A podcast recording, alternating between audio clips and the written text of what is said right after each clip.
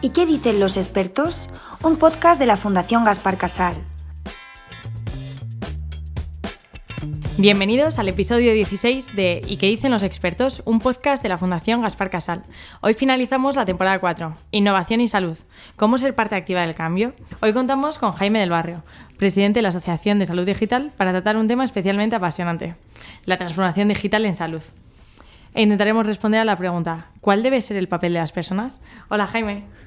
Hola, ¿qué tal? Muchísimas gracias por acompañarnos. Es un placer.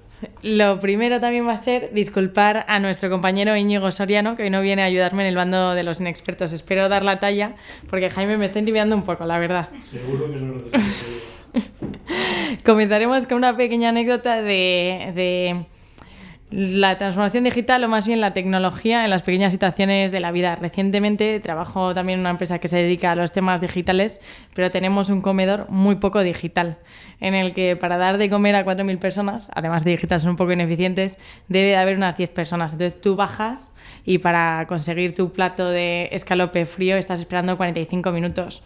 Entonces, como, como, buenos consultores digitales, normalmente el tipo de conversación que tienes en la cola es cómo podría eficientar esto. Eh, ¿Por qué no nos hacen una aplicación donde yo pago antes de bajar al comedor, etc. Sí que tengo que decir que aunque nuestro sueño en la empresa del día a día es que, que consigan hacernos una experiencia de cliente en el comedor en la que tarde menos de cinco minutos en conseguir las lentejas asquerosas del, del jueves pasado, etc, etc. Eh, la realidad es que luego es mucho más sencillo y lo único que quieres es que pongan tres cajas en lugar de dos. Pero bueno, creo que en el tema de la salud digital, de la salud, sí que es importante que realmente hablemos de transformación. Pero lo primero que querría preguntarte, Jaime, es ¿qué es transformación digital en salud?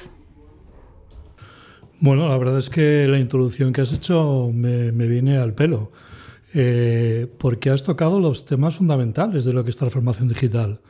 O sea, has contado un problema real de la vida real, has eh, puesto en, en valor eh, cuál es el proceso, has utilizado la palabra ineficiente e incluso te has atrevido a hablar de la calidad de las lentejas y al final todo esto eh, es precisamente lo que significa transformación digital. Eh, me explico. Transformación es cambio, es acción. Digital es nuevas tecnologías digitales. Y si esto lo aplicamos a salud, pues estaríamos ante todo lo que nos rodea como ciudadanos y como pacientes desde que nacemos hasta que morimos. ¿no? Entonces, o dicho de otra manera, eh, transformación digital es la mejora de un proceso usando tecnología digital. En este caso concreto, aplicada a la salud, a todo lo que rodea a la salud. ¿eh? Pero como te decía, es perfectamente aplicable a vuestro problema que tenéis en el comedor. Es decir, problema, solución, eficientar lo que se está haciendo, evaluar, medir y hacerlo mejor. Esto es transformación digital, que es muy diferente a informatización y que es muy diferente a digitalización. Eh, si, queréis, si quieres luego lo vemos, ¿no? Pero son conceptos diferentes. Estamos hablando de cambio, eh, de acción, usando tecnologías digitales. Y, cuando pensamos en cambio en salud, comentabas al principio que es todo lo que nos hace pacientes desde que nacemos hasta que morimos. Igual yo al principio estaba pensando en transformación digital cuando estoy en el hospital. Esta transformación digital en salud, ¿qué actores tiene? ¿Solamente el hospital o mi tratamiento o de dónde a dónde va? Eh, a ver, yo creo que ahora mismo todavía tenemos eh, a flor de piel una situación que nos ha convulsionado a todo al mundo, pero el mundo, mundo, mundo mundial. Eh, no, no, no como decimos muchas veces cuando hablamos del mundo de una manera genérica, no, ahora ha sido real, ¿no? Eh, ¿Qué quiero decir con todo esto? Que siempre hemos dicho que la salud es lo importante tal, pero no lo teníamos interiorizado. Ahora nos hemos dado cuenta de ello. Y cuando hablamos de salud no estamos hablando de asistencia sanitaria, estamos hablando de calidad de vida, de estilo de vida, de lo que ahora se ha dado en llamar One Health, que es eh, salud 360 grados. Y cuando me refiero a desde que nacemos hasta que morimos, eh, eh, antes incluso ya de nacer, estamos emitiendo información a través de datos en la ecografía, y si habréis visto ya eh, esas ecografías 3D que hay ahora mismo, Eh, bueno, si es que eh, está con muy poquitas semanas y ya le estamos viendo, le estamos viendo la cara, incluso ya se parece al padre o se parece a la madre, ¿no? Quiere decir que ya estamos ahí. Es decir, desde antes de nacer ya estamos emitiendo información. Mientras tenemos la adolescencia, la madurez, eh, la senectud, etcétera, etcétera, permanentemente estamos dando información de datos en salud. Y introducimos aquí otro término, ¿no? que es el tema de los datos. Cuando hablamos de salud, eh, hemos tendido históricamente a hablar de salud sinónimo de enfermedad, de cuidado de los síntomas, signos, diagnóstico, tratamiento. Y a lo más a lo más a lo que llegábamos era la prevención, predicción. No, no. Ahora mismo mm, vivimos 20 eh, años más de media que nuestros abuelos. Nuestra expectativa de vida es mayor. A lo largo de la vida todos indefectiblemente vamos a tener alguna enfermedad crónica. Muchos tendremos algún tipo de cáncer.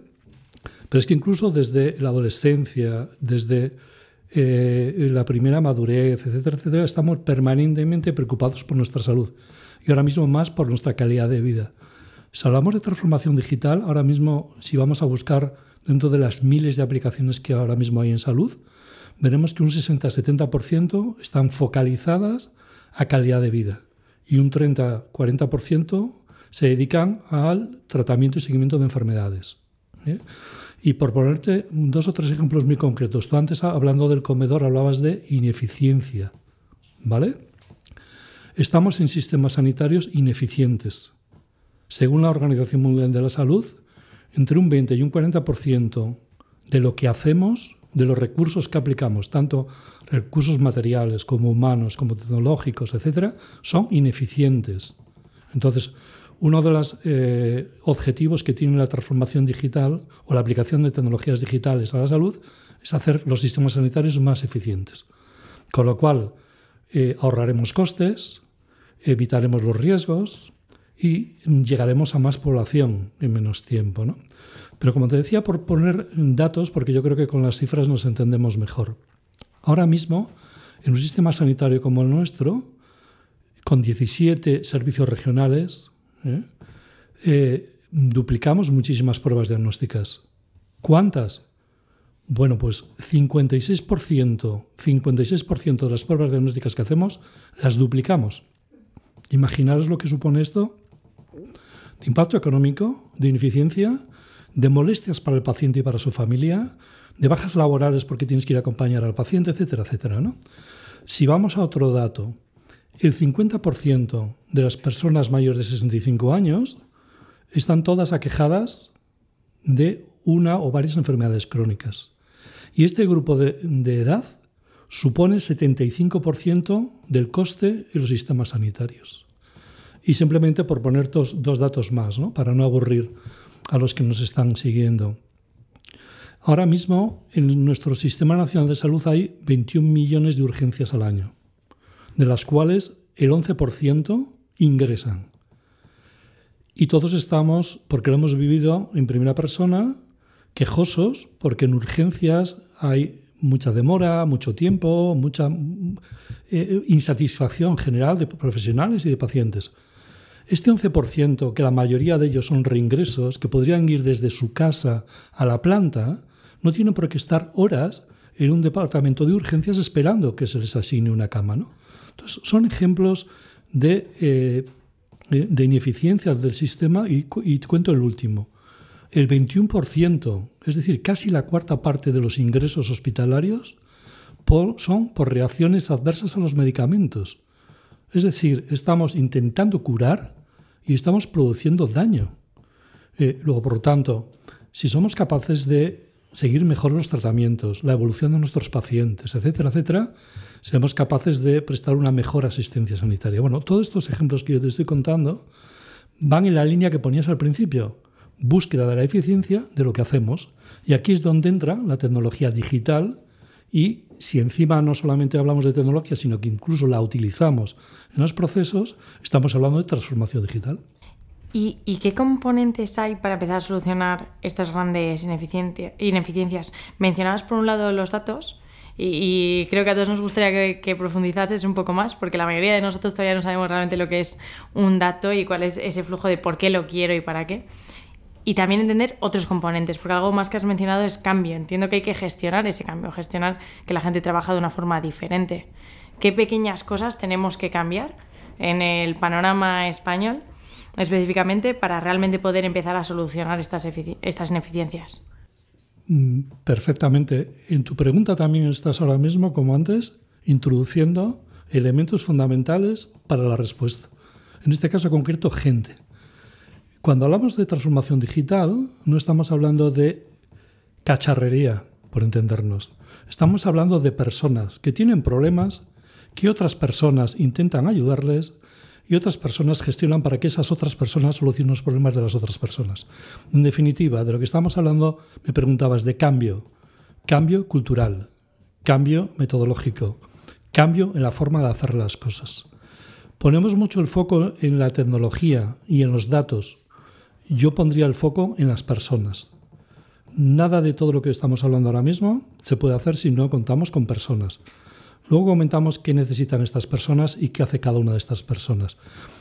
Pero cuando hablamos de transformación digital, eh, hay, un una primera fase, ¿no? que es el cambio de lo analógico a lo digital. Todos, eh, muchos de, los que nos oyen se formaron en la parte eh, numérica, aritmética, y nos, ha sobrevenido el pasar a un, lenguaje binario, ¿no? a un lenguaje, y esto es lo que podemos llamar conversión. Eh, por utilizar un lenguaje bíblico necesitamos evangelizar, convencer para convertir a quienes han eh, empezado siendo analógicos para que lo sean digitales. Y, que no se rían los más jóvenes, porque aunque utilizan lo digital para el ocio y el tiempo libre y los viajes y todo esto, no lo están utilizando en la parte profesional, porque esto de la digitalización no, tiene tampoco mucho que ver con la edad, tiene que ver con una actitud con C. Actitud con P también, competencias, ¿no?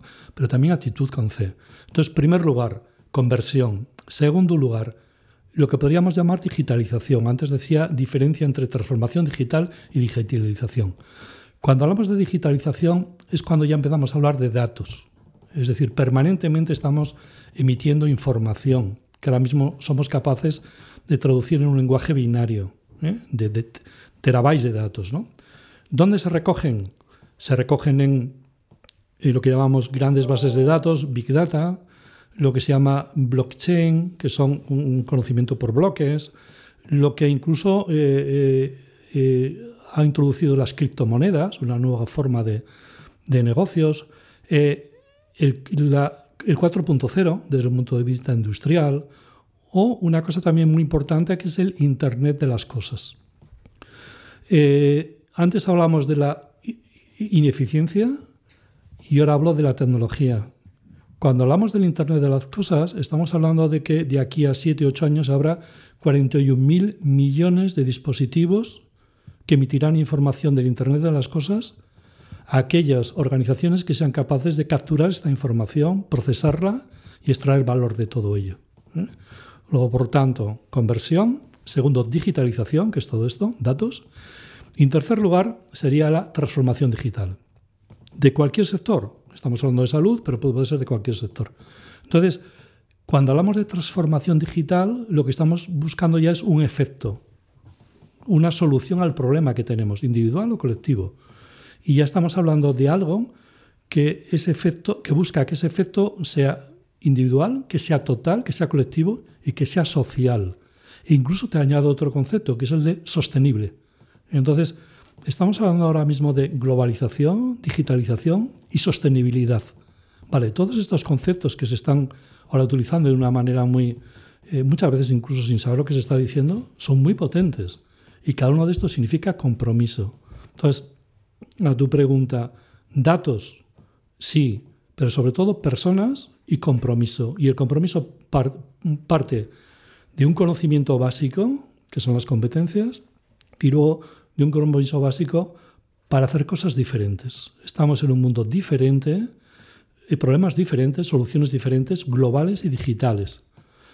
Como alguien ha dicho, no estamos en una época de cambios, estamos en un cambio de época.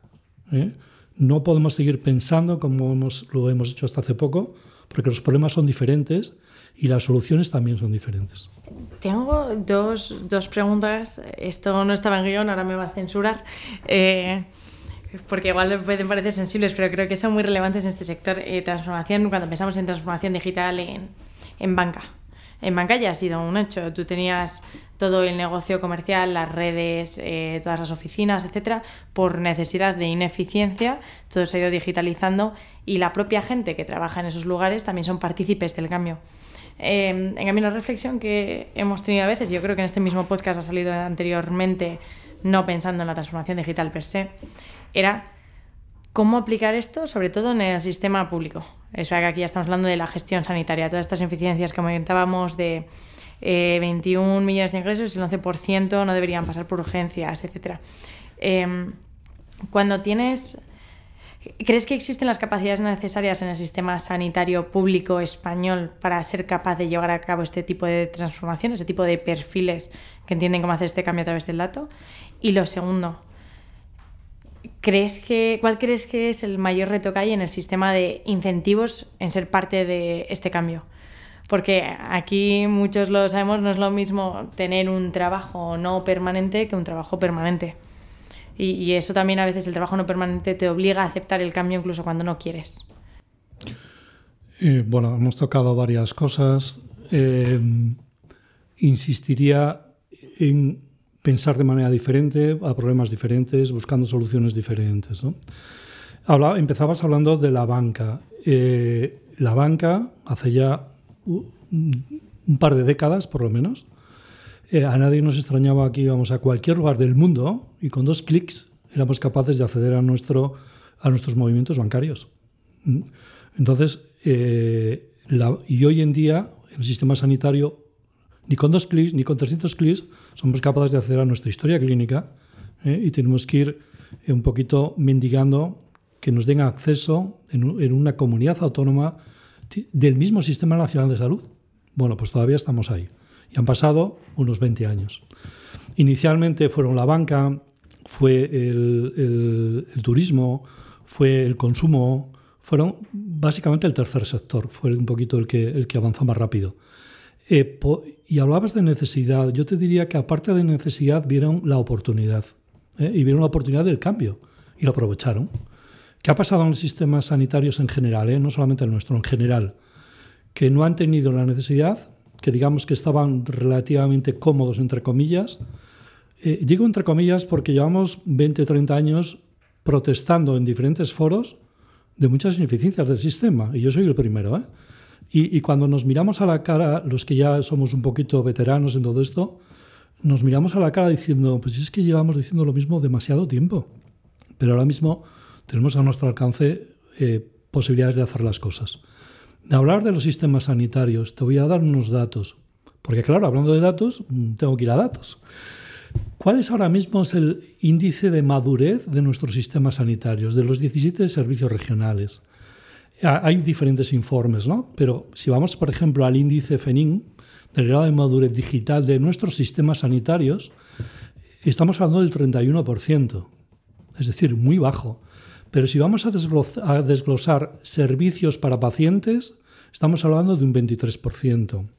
Si vamos a hablar a mirar herramientas que utilizan los profesionales, hablamos de un 41%. Si miramos infraestructuras tecnológicas, hablamos del 42%.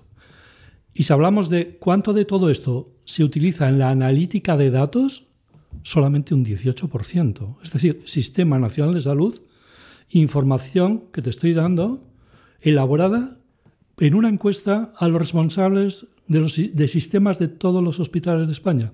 Es decir, realizada a los responsables de que todo esto esté mejor. Pues este es el índice. ¿eh? Y, y, poniéndonos en la situación de la, utilizando la pandemia como un termómetro de qué ha pasado.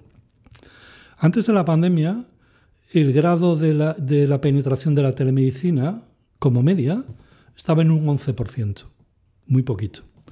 Llega la pandemia, eh, no se puede acceder al médico, se pone en marcha la teleconsulta, telemedicina, etcétera, etcétera, y hay momentos en los que se llega a una, una utilización de un 80%. Cuando ya se cree porque, porque, no, porque no se ha terminado, se cree que se está terminando, ya ha descendido a una media de un 40% de media. Paradójicamente, los dos extremos son el de aquellos que quieren la consulta con un especialista, que está en un porcentaje de un 16%, veníamos de un 11, llega a un 16, ha subido 4 puntos, y paradójicamente el sector de pacientes que más permanece en la telemedicina es de los enfermos de salud mental, que en este momento tiene una utilización de la teleconsulta de un 63%.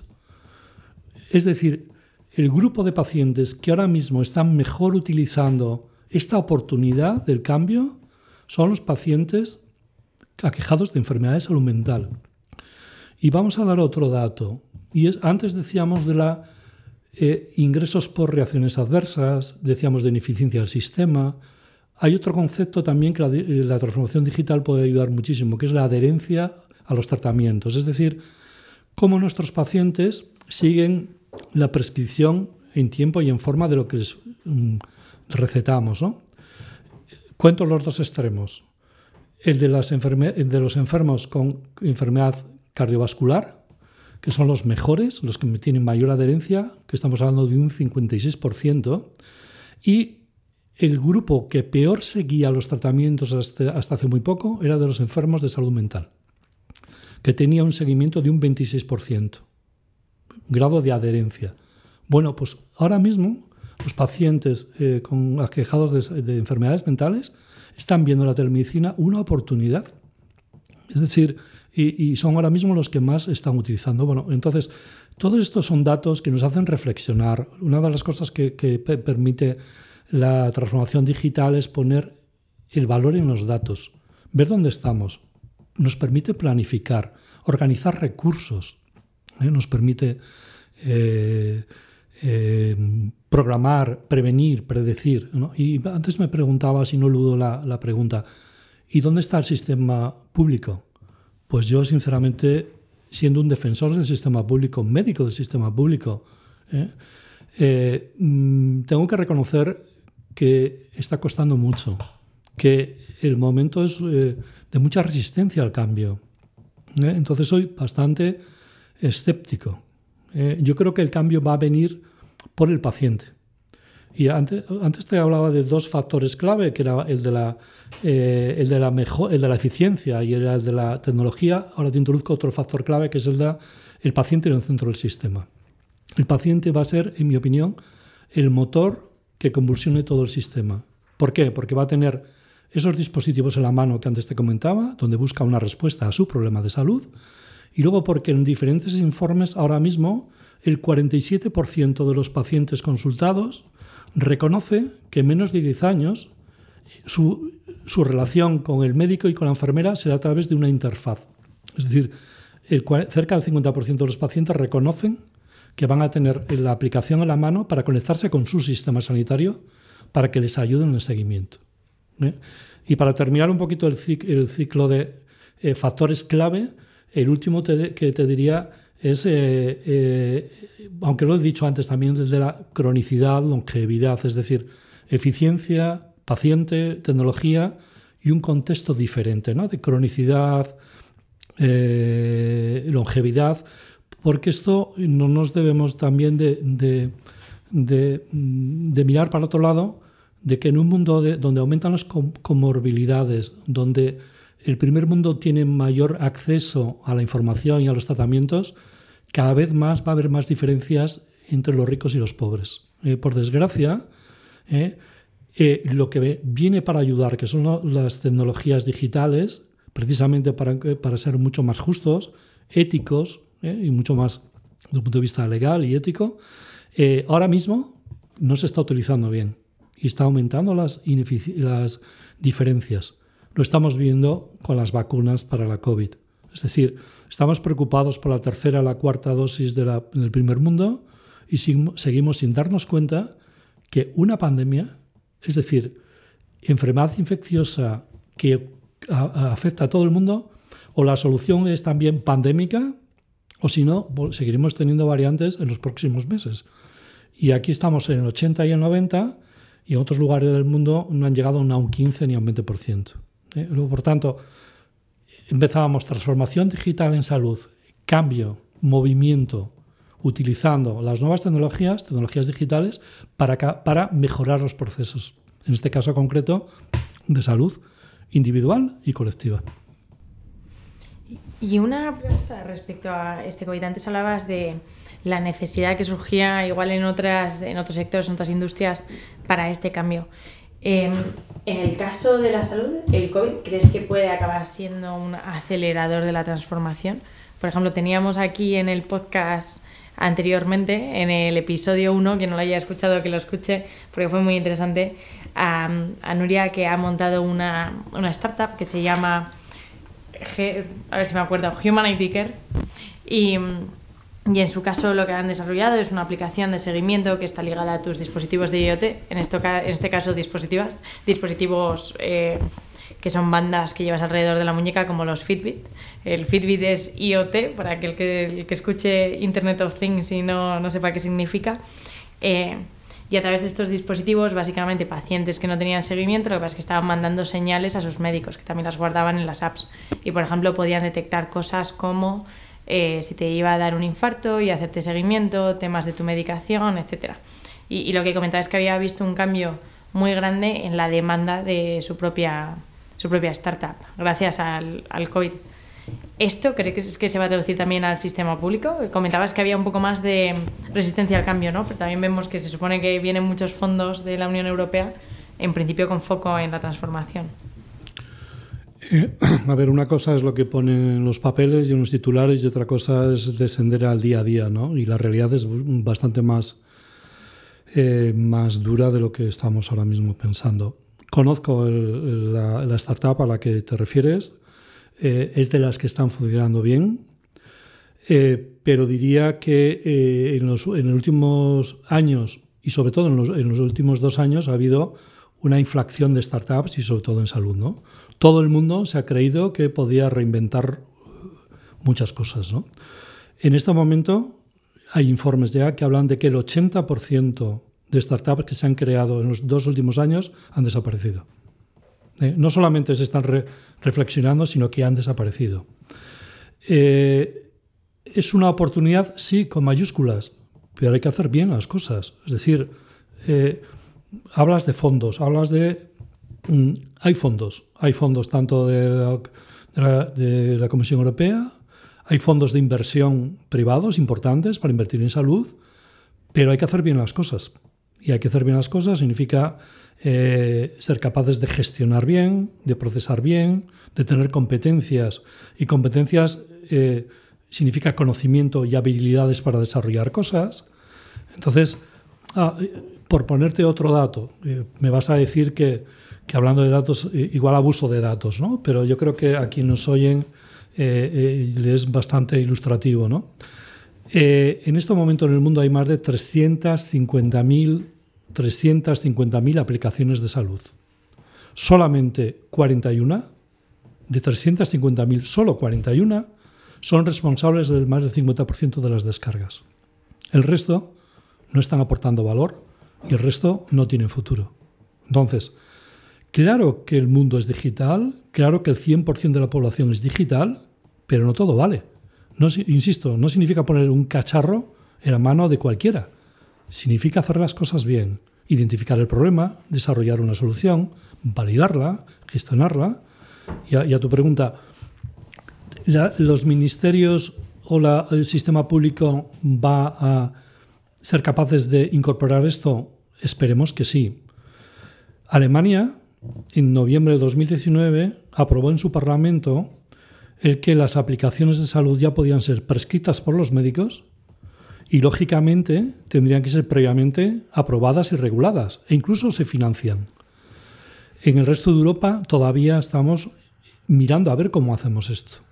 Es decir, unas aplicaciones de salud que realmente son buenas para el paciente tendrán que tener una aprobación por la autoridad regulatoria, tendrá que tener una normativa, tendrá que tener una financiación si hace falta al paciente que no puede financiarlo, etcétera, etcétera. Entonces, sistema público tiene que estar aquí sí o sí, mejor antes que tarde, pero eh, tendremos que impulsar entre todos. ¿eh?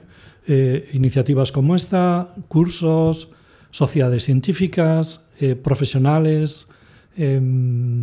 No nos dejemos engatusar por los titulares. Hay que trabajar mucho, hay que trabajar mucho. Esto no viene solo. Entonces, ahí estamos todos. Tengo una última pregunta y sería, estás hablando de diferentes personajes que tendrían que estar en este cambio y justamente hoy lo que queríamos responder es cuál debe ser el papel de las personas y, sería, ¿qué roles ves que necesitan tener más involucración para hacer real esta transformación digital en el sistema sanitario? Yo creo que es relativamente sencillo. Es decir, por un lado están los ciudadanos y o pacientes, ¿eh? Hemos, ya, yo creo que a estas alturas hemos acordado que afecta al 100% de la población en algún momento de la vida. Entonces, primero, ciudadanos y o pacientes son los que tienen un problema, buscan una solución. A continuación estarían los profesionales sanitarios, médicos, enfermeras, farmacéuticos, psicólogos, etcétera, etcétera, que son los que van a hacer de interfaz entre el paciente o el ciudadano y que nos ayuda en la solución digital en este caso. ¿eh? Luego estaría en tercer, en tercer nivel la, quien nos ayuda y nos provee de algoritmos y soluciones digitales, pero insisto, este es el ciclo. ¿eh? Quien tiene el problema, los profesionales sanitarios que sabemos de estas cosas, ¿eh? que trabajamos con los eh, diseñadores de datos, con los gestores de datos, para que nos ayuden a, buscar este algoritmo. ¿Volveríamos a los profesionales sanitarios para validar la, la solución propuesta? ¿Eh? O sea, no, sacamos al mercado nada. Esto es como un ensayo clínico. ¿eh? Exactamente igual. Tenemos que validar la solución, ver que funciona. Lo haríamos con los pacientes o con los ciudadanos. Y luego, para que todo esto funcione, lógicamente, alrededor de todo esto tiene que estar la autoridad sanitaria, la autoridad regulatoria, marcando reglas ¿eh? éticas, legales, de ciberseguridad. ¿eh? y que todo esto en un eh, contexto mundial. ¿eh? Internet, con el que llevamos ya más de 40 años, no tiene barreras. Luego, por tanto, ¿quiénes son los agentes? Ciudadanos y pacientes, profesionales sanitarios de todos los niveles, tecnólogos, en un sentido amplio de la palabra, en, un movimiento circular, y luego las autoridades regulatorias autorizando y validando todo esto. Muy bien, muchísimas gracias Jaime. Con esto vamos a llegar a las conclusiones y cualquier cosa que se me olvide, por favor, añade, porque seguro que no capto todos los mensajes. Eh, los principales que me llevo por mi parte serían, el primero, ¿qué es esta transformación digital? ¿De, ¿De, qué hablamos? Que a veces parece un buzzword, pero sí que tiene un significado. Es un cambio en cómo se hacen las cosas utilizando la tecnología para ser más eficientes y, en el caso de la salud, generar más salud. Lo segundo sería que cuando hablamos de esta transformación en la que queremos ser más eficientes, realmente lo que estamos intentando resolver es un problema. Y el sistema español parece que presenta una enfermedad bastante severa que serían estas ineficiencias con los datos que nos ha dado Jaime, como por ejemplo el 56% de las pruebas diagnósticas duplicadas. Queda un poco de miedo, tanto por la experiencia como paciente como por el gasto sanitario que al final nos está invirtiendo en otras cosas que podrían generar más salud. El tercero es que para conseguir esta transformación hay obviamente una parte de datos y tecnología, que seguramente es lo que se lleva a todos los titulares, pero que la parte más importante son las personas que tienen que estar preparadas para este cambio cultural, de metodología y de formas de trabajar. Pensando en estas personas, nos quedamos con que hay un primer rol, que es los ciudadanos. Entiendo que aquí tenemos que ser casi los demandantes, los que generen esa necesidad de que el sistema se renueve. Luego hay, obviamente, un rol muy importante que es el de los propios profesionales sanitarios, que son quienes entienden este sector y lo que tienen que proporcionar al ciudadano para mejorar su salud y hacerlo de la mejor forma posible. Los perfiles tecnológicos en los que se deben eh, apoyar para ser capaces de desarrollar soluciones viables, sostenibles y que, y que, se, y que realmente generen salud. Y la autoridad sanitaria para asegurarse de que se hace de una forma que cumpla los límites de la razón sobre todo teniendo en cuenta que a todos nos da un poco de miedo cuando hablan de datos, eh, qué datos tienen sobre nosotros. Y el dato per se, que esto creo que es algo que también lo hemos dicho anteriormente, pero bueno, por dejarlo como un mensaje más este de mi propia cosecha, no es malo, no es malo que alguien quiera hacer algo personalizado para ti. Siempre pensamos en el uso negativo, pero la realidad es que esto es un avance tecnológico. Y hay un quinto mensaje que me ha gustado mucho, que es que esta transformación digital en salud no tenemos que pensar solo en España, sino que tiene que ser a escala. Que entiendo que eso liga un poco con el tema de One Health, que también recogemos de la temporada 3, para quien no la haya escuchado. Muchísimas gracias, Jaime. Si hay algo más que añadir, por favor, dilo. No, no, no tengo nada que añadir. La verdad es que eh, lo has recogido eh, fenomenalmente. Si me permite simplemente una, pero como una coletilla, ¿no? no nada que añadir. ¿eh? eh mm, por, por transformación digital aplicada a la salud, no es un fin, es un medio. Muy bien. creo que le has dado un buen, un buen final. Sí, sí. Muchísimas gracias. Nos va a sustituir en la próxima temporada, por cierto, Jaime. Muchísimas gracias a todos y muchísimas gracias a Jaime. Gracias a vosotros. Puedes encontrar más información en fundaciongasparcasal.org. Síguenos en redes sociales.